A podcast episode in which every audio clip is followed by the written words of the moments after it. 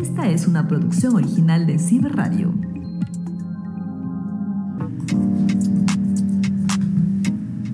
Comenzamos, seguimos y en algún momento interrumpimos y miramos a nuestro alrededor.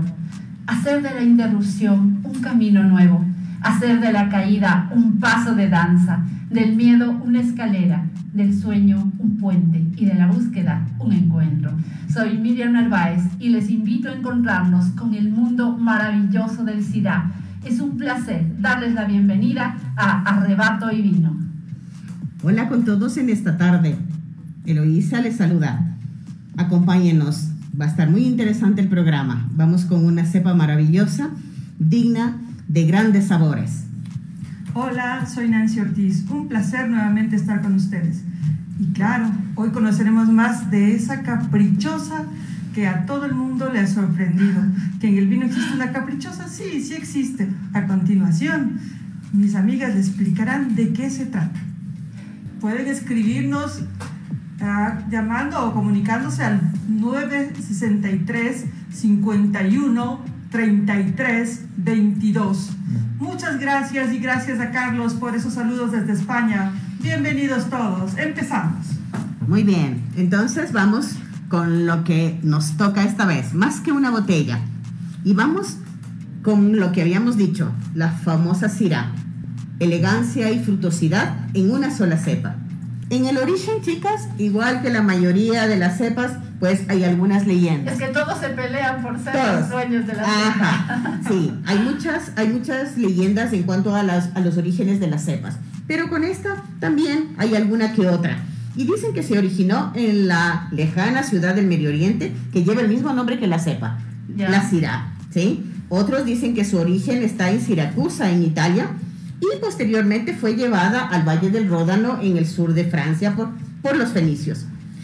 Pero como en algún momento debía romperse este encanto, la ciencia pues nos vuelve a la realidad. Nos dice la verdad. Nos dice la verdad. Secreta. Ajá. Así es que en el año de 1998 la Universidad de California hace un análisis del ADN y comprueba que esta variedad realmente nació en las escarpadas laderas que circundan el río Ródano en Francia. Punto para los franceses. Punto para los franceses. Otra vez. Otra vez. Ajá. Bueno, pues eso tendremos que ver luego. Sí, bueno. El cultivo de esta cirá se ha extendido por todo el mundo, ¿sí? Produce vinos extraordinarios con características muy marcadas. En Australia es la cepa emblemática del país, ¿sí? La cirá se ha convertido en la cepa emblemática de Australia. También lo encontramos en Estados Unidos, está en Chile, la Argentina. Argentina, los, los eh, shiraz eh, sanjuaninos son Sí, son muy reconocidos, muy reconocidos. Ajá. También está en, en, Italia, en España, en Suiza y claro, casi en todo el viejo mundo. Ay, sí, está caprichoso, sí que es bien caprichoso. y le gusta viajar, ¿viste? Le gusta viajar, sí. Es, y es versátil y de un carácter muy fuerte. Y ustedes dirán versátil, ¿por qué? Porque se produce un lado y el otro. Sí, efectivamente, donde le siembra, crece, es como una mala hierba. Pero realmente eh, se, adapta, se adapta a todas las condiciones, a todos los terrenos. Ella es generosa, porque se adapta al clima y al suelo donde, repito, donde la siembre. Lo bueno de los IRA es que están lejos de ser tímidos realmente son imponentes, por eso se adaptan. Son todoterrenos. y encima imponentes. Sí, sí, sí, Realmente es una cepa bastante cuando especial. Cuando lo bebes realmente te satisface, puesto que sus mostos destacan por su color rojo vivo. ¿Ya? Ese rojo brillante y también es medio oscurito, ¿no? Sus taninos son muy suaves y muestran una acidez que estará presente en el paladar y quedará en un gran recuerdo por unas horitas, por una noche, por un día, no sé, depende de cuándo estén bebiendo. Pero el asunto es que el que deguste van a degustar de una sensación de, de esa sequedad un tanto elevada. Ese es el Syrah, caprichoso. Pero ahora a emocionarse. Queridos amigos, qué pena que ustedes no puedan, no se les puedan transmitir los aromas, pero les cuento.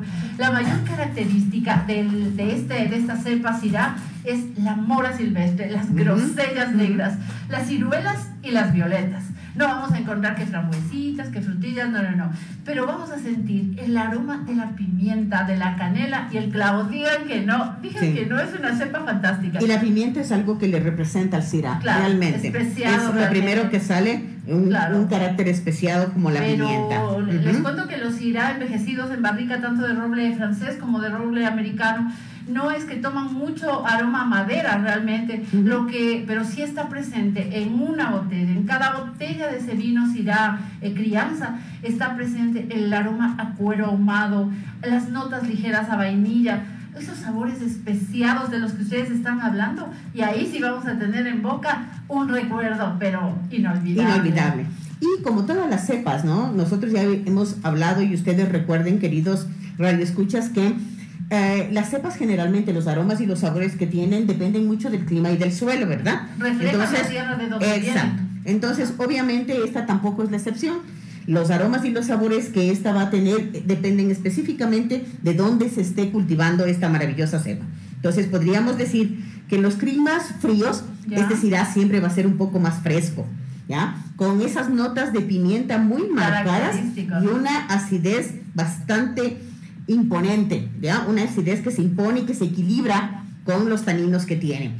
Son vinos delicados, son vinos elegantes. En los climas cálidos, en cambio, predominan los aromas a frutos negros como moras y arándanos. ¿eh? Esas, rico, sobre todo silvestres, si son silvestres, esos aromas tiene la Syrah. Y eh, en los climas cálidos este se vuelve como muy concentrado y también bastante exuberante.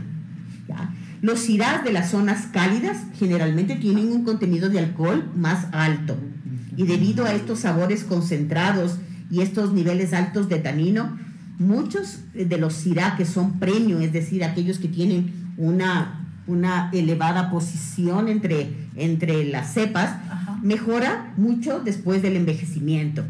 Tanto es así que podemos encontrar Syrahs que pueden durar hasta más de 15 años. Ahí sí ¿no? para la fiesta rosada Sí. de la niña, ¿no? Sí, porque luego de 15 años que abro se ha convertido en vinagre. Claro, no, pero No. eso sí da, sí realmente. No, pero los propiedad. claro. Sí, sí, sí, Sí, Ya hablaremos en otros en otros programas de cómo debemos conservar los vinos para que justamente Para que justo no pase lo que dices, amiga, ¿no? Sí, Porque de- echar a de- perder un, un vino de la categoría del Syrah y que se convierta en, en vinagre por Claro, no haberlo cuidado, pena, realmente pena, es Sí, una pena. Será para festejar los 15 años, los Sí. 20, los 30, no sé, pero de que tomamos un Syrah bien conservadito, Nos lo luego, ¿verdad? Sí, así lo haremos. Compromiso. Así lo haremos. No, y ahora armonicemos la comida, porque después de este, este- esta, esta transmisión de aromas, después de hablar de lo delicioso que, que es esta, esta copa de vino, vamos a, a ver con qué armonizamos, chicas, porque hay un montón de posibilidades. Sí, sí, sí. ¿Qué les parece un Syrah con embutidos? Perfecto, ¿no es cierto? Ujú. Con unos arroces, unas pastas, unas legumbres, pero bueno, también van con las carnes, ¿no? Carnes blancas, carnes rojas, asadas o a la plancha. Bueno, los guisos podría ser, pero no, no muy condimentados, es, es la verdad, Sí, ¿cierto? sí, sí, sí. ¿Puedo hacer un break aquí un ratito, por favor? A ver, Usted me abrió el apetito. ¿Hasta qué hora podemos salir ahora en la noche? corriendo a ver Ya toca, ya, to- ya, ya podemos salir un poco Hasta más tarde. sí. Como hasta las 11 creo todavía, ¿no? Entonces, aquí, por favor, la que provoca que invite. ¿No es toca, leer, ¿eh? encantada. Ahora, les vamos a dar algunas ideas de maridaje con este Syrah. Si ustedes tienen un Syrah, por favor, pueden combinarlo con un asado de carne, ¿ya? De res o de ternera, eh, servido con unos vegetales al horno o a la plancha, realmente son exquisitos. Las carnes rojas de cualquier tipo que han sido cocinadas a la brasa, aromatizadas con hierbas u otras especies, son Ahí también una muy buena opción. ¿no? Sí, son una muy buena opción. Eh, algunos alimentos que puedan tener entre sus ingredientes algo de carne, eh, tocino, es decir, un poco de grasa, la morcilla, entre Ah, otros, este oh, vino logrará eh, limpiar ese paladar, armonizar muy bien y limpiar el paladar para que te permita seguir comiendo Y tomando. y tomando y tomando. O sea, un jamoncito ¿Eh? serrano, Ajá. con este vinito y un quesito. Pues le va bien, sabes que le va bien, sabes que le va bien y si eso le combinamos con algún otro elemento cárnico, realmente quedará Sí, de pues, maravilla. de carne ¿sí? fantástico, Y ¿no? eh, muchas veces lo que más eh, eh, queda en la mente de las personas es el hecho de combinar vinos y quesos. Pues Claro, si vamos claro a combinar vinos y quesos, este se irá con un queso de cabra, con sabores fuertes, quesos de sabores fuertes como el Gouda, el gorgonzola. Ah, fantástico ¿sí? con el son, gorgonzola. son realmente grandes aliados para un Ah. maridaje estupendo. Con y si quesos tenemos, nos damos gusto, sí, sí, sí. y si tenemos quesos de Emmental, Ya. pues eso realmente es una, una gloria, es ir a la gloria. Entonces, el vino Syrah, eh, lo que sí le recomendamos es no combinarlo con platos picantes. Claro. ¿sí? Esto No sí, va muy bien. Repite, repite, Lito, porque a No veces va- uno combina con todo Sí, y esto es importante que tú lo digas. No va muy bien con los que eh, con las combinaciones picantes. ¿sí? Ya, Hay que O tener sea, que mucho cuidado. hablar. No, creo que no, creo que no iría. Además, toma en cuenta que el ají realmente solamente en Sudamérica lo utilizamos como un condimento, ¿no? En otros países es parte de la, del proceso de producción de un plato. Ya, nosotros lo usamos como condimento y lo ponemos a todo, nos A guste o no nos guste. Ay, no, pero es que con Sí. el vino terrible. Exacto, pero con este tipo de vino no va a combinar. También vamos a evitar un poco los quesos suaves. Las vinagretas no van con este vino. Y claro, no, no es muy bueno, no es muy recomendable un maridaje de estas de esta cirá con pescados. Entonces, tomen en cuenta estos, estos eh, temas de los que hemos hablado en cuanto al maridaje para que ustedes puedan realmente disfrutar de un cirá maravilloso.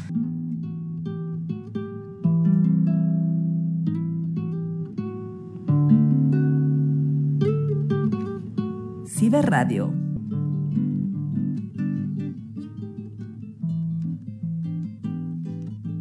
No se olviden de contactarnos al 0963 51 33 22. Esperamos cualquier mensaje suyo.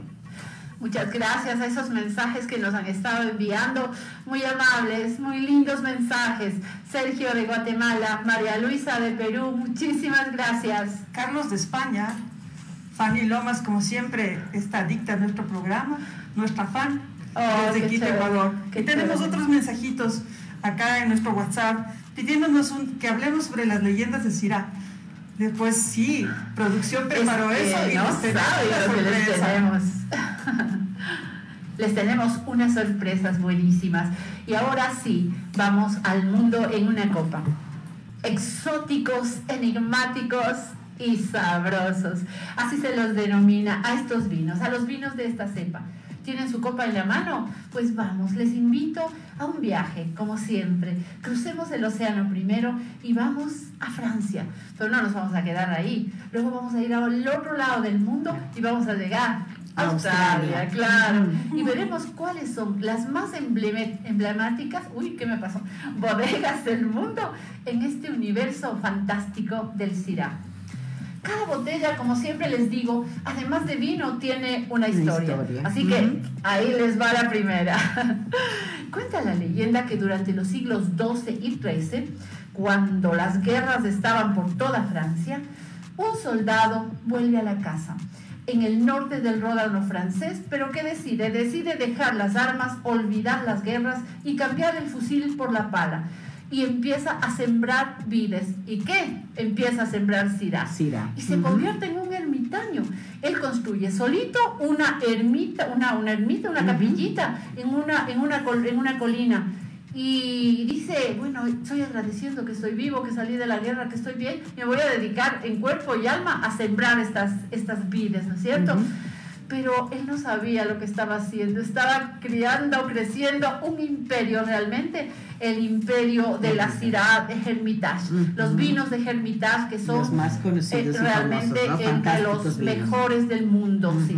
Apreciados totalmente. Totalmente, claro, porque En las subastas, su- subastas. Sí. claro, sí, sí, sí, es los una Hermitage venerable. Siempre, imagínate. siempre tendrán un primer lugar. Es hablar, entre- exactamente, es hablar de first class. Eh, Ya es top top, ¿no? Ya Sí. es top.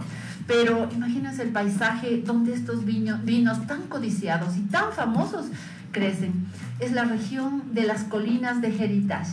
Está sobre la ciudad, a orillas del río del mismo nombre y tiene, ¿saben cuánto? 331 acres de, de, de, De tamaño, De de tamaño, tamaño, sí. Otro terrenito, como dijimos. Otro terrenito. Otro terrenito, ¿no? Otro terrenito. Otro terrenito. Bueno, y, y los tintos de este Syrah, aunque en ocasiones se les añade porcentajes de otras cepas, este- la Syrah generalmente tiene ah, añadido eh, cepas como Mazané y Rosan. Eh, unas uvas conocidas por su color profundo, los aromas complejos y la larga guarda en botella. Es decir, Ajá. esta, este cruce, esta adición de otras cepas a la Syrah le permite tener una guarda mucho más larga en botella.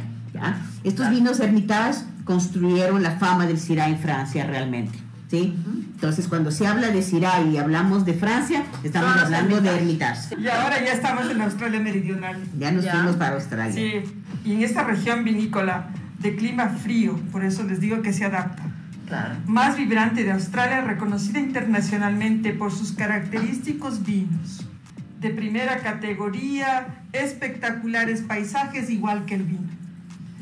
Allí están las bodegas Penfolds, es- que han sido una parte muy importante de la historia de los vinos australianos y por eso se destaca y tiene un absoluto y gran prestigio, reconocidos mundialmente. Siempre se han destacado por producir uvas de la más alta calidad. Sí, sí, sí, Dentro de estas, Son muy supuesto, apreciados en el mercado. Bueno, es que Penfolds, esta bodega representa la pasión y el alma de sus fundadores, con un espíritu conquistador y de intenso trabajo, porque es así como se hacen las cosas y más en las, en las viñas todavía. Se fueron ganando la, la preferencia de los consumidores australianos. Su historia tiene como más de 665 años, chicas, imagínense, es toda una historia. Y son mundialmente admirados, como tú decías, pero los vinos eh, que ellos tienen premium y que también son premiados no solamente es de Syrah, eh, también tienen eh, Chardonnay, tienen Cabernet Sauvignon, Sauvignon. tienen Sangiovese. Ujú. Y como tenemos vino y tenemos historias, les cuento la historia de, de esta, de esta bodega tan, ta- tan, tan importante para Australia y para el mundo entero. Christopher Rawson Pendolph y su esposa Mary, estos eran dos ingleses, una pareja que compraron McHill Estate, 500 años, bueno ahora ya, ya se aumentaron aquí un poquito, pero sembraron garnacha. Espérense, primero ya vamos a, a contar desde los inicios. Sembraron garnacha y empezaron a, a elaborar vinos generosos. Pero en este tiempo, no, la garnacha no era, ay, qué vino más bueno, no, ¿saben para qué lo usaban? No. Era una receta infali- infalible para la anemia perniciosa. Claro, eh, pero ya en 1870, esta pareja compró el viñedo Grange y la elaboración de sus vinos fortificados añadió también la de tintos, la de blancos. blanco, sí. Pero después de unos años, les voy contando, Pendors llega a producir, imagínate que la producción casi mm, como más del 60% de los vinos que se producían en Australia. Ya. Entonces ah, crecieron muchísimo y siguieron comprando, claro, ya Claro. una platita, siguieron comprando y se hicieron dueños de un extenso viñedo Calima que está en Barossa Valley. Se pueden imaginar, hasta ahí todo bien, maravilloso, iban creciendo, pero les llegó algo fantástico y es aquí donde el enólogo, ese mago, ese mago del viñedo, el, el- el que crea, ah, y tenemos que saludar, el 7 de septiembre fue el día del enólogo, Del les enólogo, mandamos sí. besos, abrazos y toda la admiración Realmente del mundo a estos artistas magos. del vino. Esos- Son unos magos, ¿no? Sí, Sí, esa Sí. sapiencia para mezclar, para buscar Sí. esos aromas, para el amor que le tienen todo. al- a, su, a su creación. Sí, por eso podemos disfrutar. Yo siempre digo que, aunque no sé, no se vayan a enojar, por favor, pero son como los mejores perfumistas. Ya. el elixir en cada cepa para lograr los mejores vinos. Para lograr, sí. Son sí, los sí, sí, artistas del realmente. vino, realmente. Son los artificios del vino. Y les cuento, y yo con años, vean qué precisa soy yo, chicas, en 1951 sucedió, como les decía, algo extraordinario. El enólogo de ellos, Max Schubert, dice, bueno, mm, visita la región de Burdeos y vuelve con un solo propósito, aprende todo lo que pueda y copy-paste, eso hace. Manos a la obra, dice, y se lanza a la creación de un vino. que que- que necesitaba el tener en ese vino, lograr en ese vino? Concentración, equilibrio y longevidad. Eso es lo que él trata de crear en ese, en ese vino. Y así nació Grange, que es el vino que en 1995 el crítico Robert Parker, que como todos sabemos es una persona muy autorizada y da sus puntajes a los, a los, A los mejores vinos. vinos, le describe como uno de los candidatos a ser el vino más rico, más concentrado de De este planeta. planeta. De este planeta. No, y siempre primeros, ¿no? Siempre primeros estos, estos eh, vinos de esta bodega Penfolds y más del el Grange es el grande. ¿Y saben cómo lo definen? Como capas, capas y capas de aromas. ícono de Australia. Con uvas maduras totalmente se hace este vino, pero claro, costoso sí, pero vale la pena. Díganme, pero vale la pena, vale claro, que Sí, claro que sí. Claro, también eh, tenemos que hablar que como toda cepa y lo extraordinarias que son, también están sujetas a algunas enfermedades, ¿no? Claro, y que pueden realmente arrasar con todos los viñedos y que la mayoría de los, de los viticultores lo que hacen es realmente tener una prevención, una prevención y un cuidado en toda su labor vinícola de manera que no vayan a sufrir estas maravillosas cepas ningún tipo de enfermedad. Les cuento que una de las enfermedades que ataca específicamente a la CIRA es una enfermedad llamada decaimiento. Fíjense, ¿no? No, puede ser perfecta, ¿Recuerdan, ustedes que en los primeros eh, programas habíamos hablado de que el, vino es como el ser humano? es decir, nace, crece, se desarrolla, evoluciona y puede morir, ¿no? y obviamente las plantas son igual que una persona. ¿ya? Entonces, esta enfermedad de decaimiento realmente no se sabe cómo es que, que, que, apareció, no se sabe cómo controlarla, pero realmente es un problema dentro de los, de los viñedos de Syrah. También hay otra enfermedad que la ataca, que es el moho gris, la podredumbre, ah, claro, que, sí. que eh, como su nombre lo dice, pudre las uvas, la seca, ¿sí? Y de esa manera pues se pueden perder grandes cantidades de viñedos.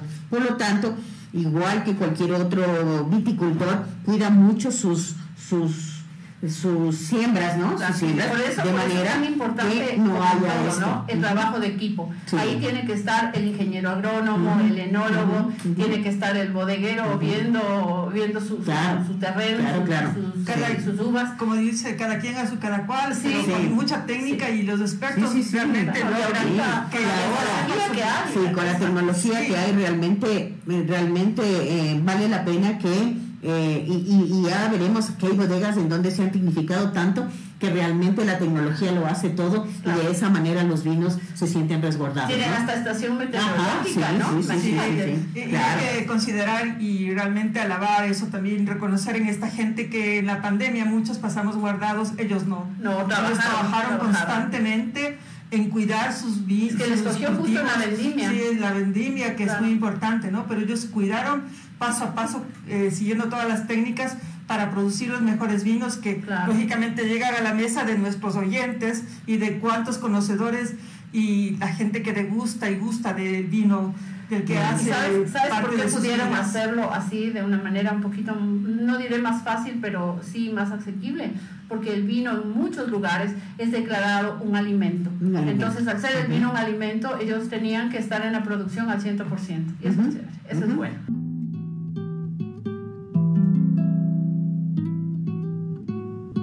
Radio.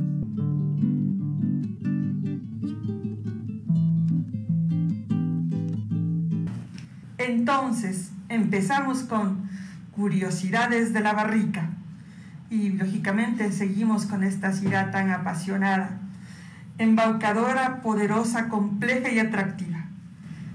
Sí, parece que estamos describiendo a esas mujeres tan espectaculares que siempre hay esos hombres, ¿no? Hay hombres a los que les gusta muchísimo el SIDA, así que no les dejes de lado a esos amantes del vino. Bueno, les cuento que Sirá o Sirás en hebreo significa canto secreto. canto secreto. Entonces, este canto secreto es el que nos ha envuelto durante este, estos minutos de programa, que ya va de más de media hora, ¿no?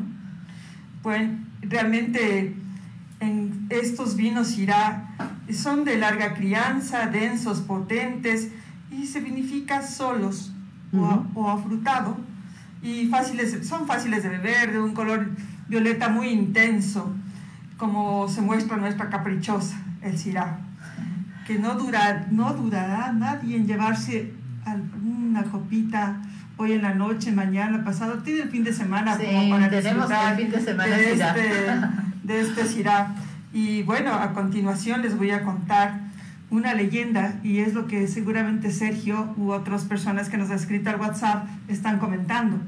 Les cuento que eh, por allá hace muchísimo tiempo había un rey de nombre Jemsid, de cuya leyenda persa dice, allá por, el, por 4000 antes de Cristo, así lo vean exactamente, una vez surcaba por los cielos de este de este paraíso y de este reino, ¿no? Y dejó caer eh, a los pies del rey eh, unas semillas y este ordenó que las planten en los jardines reales. Entonces, más que rápido y solícitos sus súbditos lo mezclaron, y lo, mezcla, lo, lo plantaron y realmente lo plantaron y en esos jardines es que era una orden del rey. Sí, y la, y la cayó del cielo. Con, sus, con, las flores, pensando que va a ser unas exuberantes flores, ¿no? Pero bueno, eh, estas, estas eh, semillas comenzaron a dar frutos y el rey se dio cuenta. De que no eran flores. Que no eran flores. Y no uvas. En uvas, entonces mandó estos frutos a unos depósitos. En esos depósitos de estas frutas, que eran las uvas, comenzaron a desatar su fermentación natural, despidiendo el dióxido de carbono, que produjo lo mismo, que se produjo en, eh, en sus... Ahí dentro de estaban guardados. Claro, estaban guardados. Y eh, en estos eh, característicos cuencos, ¿qué habrá sido, no? Donde los guardaban, se produjo un aroma especial. Bueno, y la gente, la gente, los súbditos del rey, creyeron que el rey como era tan apasionado, también guardaba veneno allí. Ay, pero no, qué terrible que haya pensado semejante cosa. bueno, esta leyenda en cuanto a que el rey guardaba en, en, sus bodegas veneno, llegó a los oídos de la esposa predilecta del rey.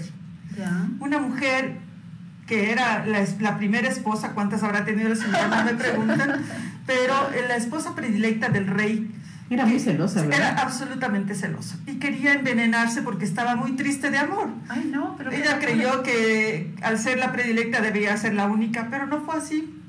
Entonces esta mujer quería morir a como de lugar. Lo más fácil, ir hacia las bodegas del rey y beber de ese brebaje extraño que se considera era veneno. Total, la señora, se sus buenas copas, empezando, pensó que iba a envenenarse pasa dormida creo que uno o dos días. Luego se levanta, el rey manda a buscarla, le encuentran a la señora toda feliz, cantando, bailando. ¿Y qué pasó? Descubrieron que era una bebida que te hacía feliz, que te ponía, como dirían los chicos ahora, en onda, a romper. Entonces el rey... De veneno nada. De veneno nada. El rey dijo, ahí está la solución. Deben de beber más de esa pócima para que ya no me esté haciendo escenas de celos, como televisión, como novela mexicana más o menos. Bueno, entonces se hizo tan famosa el, el, esta bebida que el rey dijo, bueno, de aquí vamos a beberlos, son, es todos, para mostrarnos alegres. Y así es como nació el Sirá en, esta, en este lugar. Ya, o sea que... Pero es que es en la ciudad de Sirá, está cerca de las ruinas de Persópolis. Claro. Y se sitúa en los altos de Sagras, a casi 1500 metros sobre el nivel del mar. Imagínense esa situación de, del viñedo. Y en la actualidad continúa, continúa, produciendo eh, uva, pero debido al rigor religioso de Irán y la prohibición de bebidas alcohólicas del Islam, ya solo se produce uva de mesa o uva de pacificación, o sea, no, ya no, no producen sí, Sí, recuerdas, recuerdas Miriam, nosotros sí tuvimos la suerte de conocer realmente la, la, planta de la uva, la vid, es una planta maravillosa, ¿no? Que realmente puede subsistir muchísimos años. Claro, recuerdas que nosotros tuvimos la suerte de conocer esas vides tan antiguas, tan antiguas, y que todavía producían, ¿recuerdas? Que estaban los racimos de uvas de una de las plantas más antiguas del mundo. Entonces, así son las uvas, así de maravillosa es la planta de la vid. Lo que tú dices, Delito, reafirma en que esta caprichosa tiene larga vida, crece donde se le siembra y por nada se, le pone, es resistente. Sí, son además, además, resistentes e imponentes. Sí, sí, sí, y por caprichosa mismo es considerada la tercera eh, cepa a nivel mundial, ¿no? De, en fama, en fama, ¿no? Entonces tenemos a la Cabernet Sauvignon, que es fantástica, que ya hemos hablado de ella. Tenemos a la Syrah, a, la Pinot Noir, que ya, por favor, que ya pronto hablaremos de ella. Y también tenemos a la Syrah como la tercera más afamada en el mundo. Otra, les cuento otra curiosidad que encierra la barrica. A ver, a ver, cuente, se, se supone que eh, durante la última cena, en la fiesta de Pascua, la última cena donde estuvo Jesús con sus doce apóstoles, aparentemente bebió del vino Sirá. ¿Y por qué les digo aparentemente?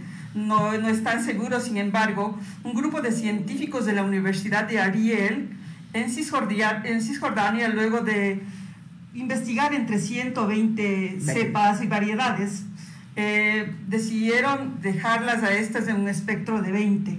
De allí que ellos dedujeron que se trataba eh, este, la cepa del ciral que bebió Jesús con sus apóstoles. Era una de las más probables. Sí, era ¿no? una de las más Sí, probables. Porque además eh, en este territorio dominaba mucho esta cepa, ¿verdad? Exacto, Entonces, dominaba eh, si esta cepa de Syrah en esta tierra, entonces se supone que ellos bebieron ¿no? este, este vino, qué maravilla. Que entonces bien. sería una bebida realmente consagrada, ¿no? Una bebida histórica. Realmente es una bebida histórica. Entonces ya sabemos, a más de consagrada, evita los celos. Salud con Syrah. Salud. Ajá. Piensa digital. Piensa ciberradio. Sin prisa, pero sin pausa. Así recorremos el mundo de la cultura, del vino, del turismo.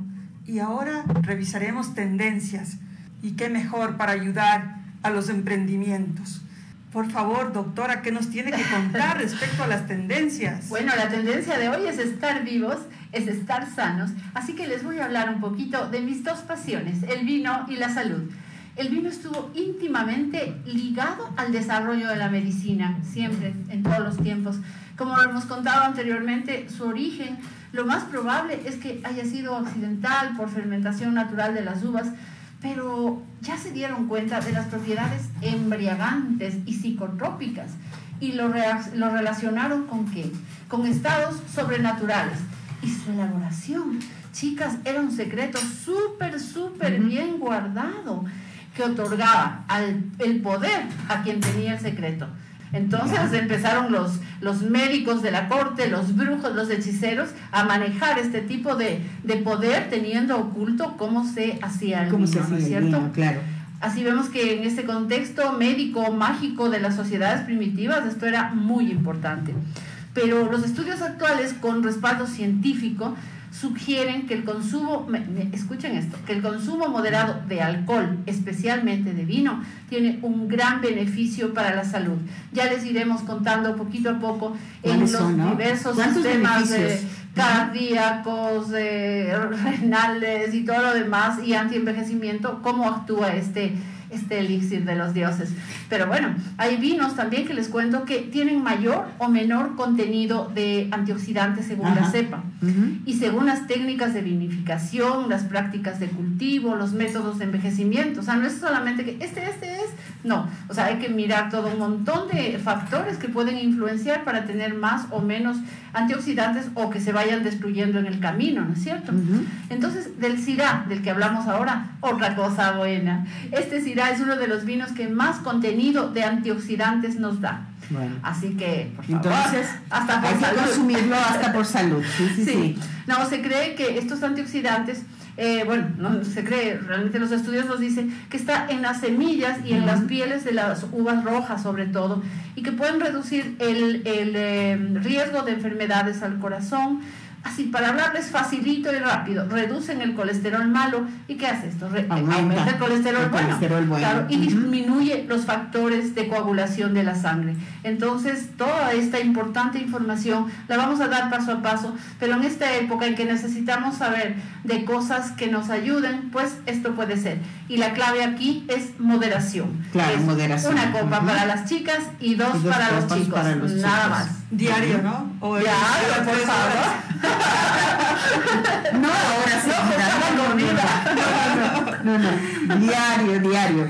Sí, sí, sí. Me parece súper interesante. Sobre Sí. todo esto de los antioxidantes es Claro, muy el importante, resveratrol, ¿no? ¿no? El resveratrol es muy importante, así que eh, consuman vino tinto con la cena, con el almuerzo, ¿sí? De esa Yo no manera. sé cómo quieren una copita- una copa que nos toca, una una una copita, ya sea en la cena o en el almuerzo, y eh, será beneficioso para la salud.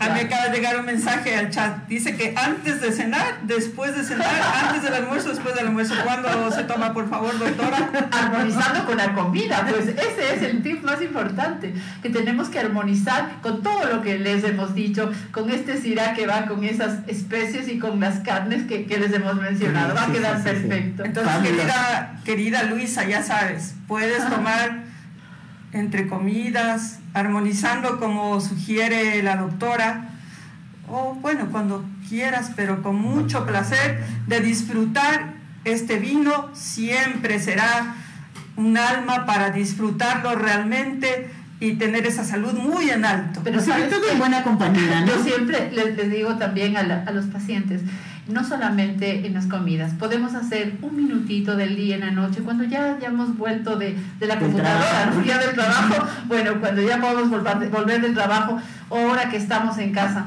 hacer un, re, un ratito, un relax y tomarnos esa copa de vino, pensando en, en todos los placeres lindos de la vida, en las personas que nos aman y que amamos, tenemos que hacerlo de esa manera. Así que salud por esa copita de vino que nos podemos tomar en el relax del día. Salud.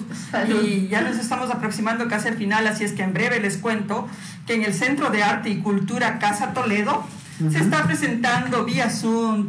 Todavía oh, no ha claro. hay que esperar tal vez a octubre. Uh -huh. La obra denominada La prueba del doctor Vergara, Vergara contra Ataca.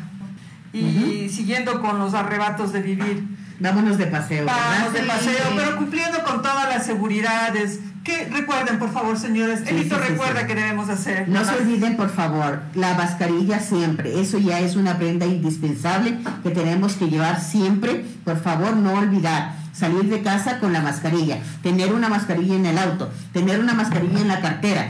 Es beneficioso, nos va a librar de esta pandemia. Y la distancia. Y la distancia, la distancia social, por favor, por favor. Guarde su distancia de esa manera. Nosotros nos cuidamos y cuidamos a los demás. ¿sí? Y el lavado de manos constante, ¿sí? siempre. Por favor, las tres reglas. Recuerden, que a partir del 14 de septiembre, ¿verdad? Ajá. La responsabilidad es netamente nuestra. Nuestra, por favor. Nadie ya nos va a decir qué es lo que tenemos que hacer. Es nuestra, es nuestra forma de vivir, nuestra nueva forma de vivir. Así que, por favor, cuidémonos para cuidar a los demás. ¿sí? Pensemos a los que tenemos en casa, nuestros padres, nuestros hijos, nuestro esposo, nuestra esposa. Por favor, es responsabilidad nuestra y por lo tanto tenemos que ser conscientes. Responsables, Ajá. a cuidarnos todos. Es nuestra responsabilidad. Por eso vamos de paseo rapidísimo, rapidísimo al Quilotoa. Y este programa ha sido paisajes maravillosos. Paisajes ¿no? maravillosos, únicos, una laguna espectacular, un verdor único que quizás no verán en el mundo realmente. Uh -huh. Uh -huh. Pero este programa ha sido de pura leyenda. Así es que les cuento en breve lo que encierra el Quilotoa. Eh, dicen que allá eh, cuentan que Pachacama, el dios creador del universo, creó una ave sagrada denominada cóndor, que es nuestro símbolo patrio también, ¿no? Está dentro de nuestro símbolo patrio. Él, ten, él tenía como función especial convertirse en un mensajero entre los espíritus y los humanos. Cuentan que este cóndor volaba llevando noticias y se unía, y él trataba de unir el cielo con la tierra hasta que un día vio una hermosa muchacha que llevaba a las ovejas a pastar en el páramo y él se enamoró de ella. Uh -huh. Qué lindo. Quedó perdidamente enamorado de ella. Así es que el pobrecito cóndor, como tenía toda la potestad del dios Pachacama que le dio, ¿no? Esa, esa fortaleza y ese vigor que le dio al cóndor. Ese tamaño, sí. Dios mío, el cóndor es gigante. Que... Robó un poncho de un pastor que dormía y haciéndose pasar por humano, atrapó a la pastora, pero por amor, y la envolvió en sus alas. Le hizo sentir realmente a ella, llevándola hacia la altura del cielo, la libertad de vivir, de soñar, de viajar. Ella emocionada de ver desde las alturas tanta belleza y especialmente esta laguna hermosa, también se enamoró de él. Y dicen que la joven se convirtió también en un cóndor y que ahora los dos vuelan juntos Ay, por alrededor del de todo lo que es el Cotopaxi, de todo lo que es ese lugar tan hermoso Qué que lindo.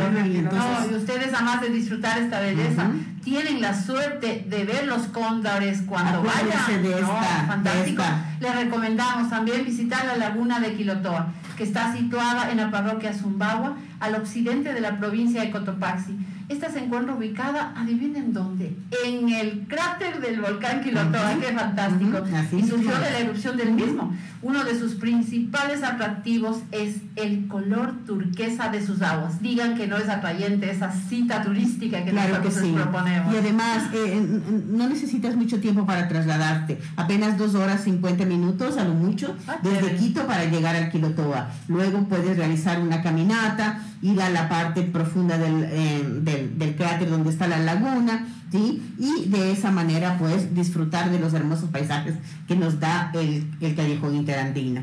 Qué hermoso. Bueno, ahora Creo sí. que Sí, se acabó, se acabó. Se acabó, pena, pena, pero bueno, despídase, por favor. de- despidámonos. A ese sueño que estamos en un lugar raro y conocido a la vez, de suaves praderas, de desérticas longitudes, de infinitos cielos, de extensos viñedos, imaginando que nos deslizamos por una cascada de agua que transforma nuestro oasis en una laguna de Sirá que hoy conocimos y que nos llenará de intriga y emoción. Hasta la semana que viene, donde aquí estaremos esperándolo siempre con una copa de vino en la mano. Todos los reinos de la tierra por un vaso de vino, toda la ciencia del hombre por la suave fragancia del mosto fermentado, todas las canciones de amor por un grato murmullo del vino que llena nuestras copas. Con este poema de Omar Khayyam nos volvemos a encontrar en Arrebato y Vino el próximo jueves. Esta es una producción original de Ciber Radio.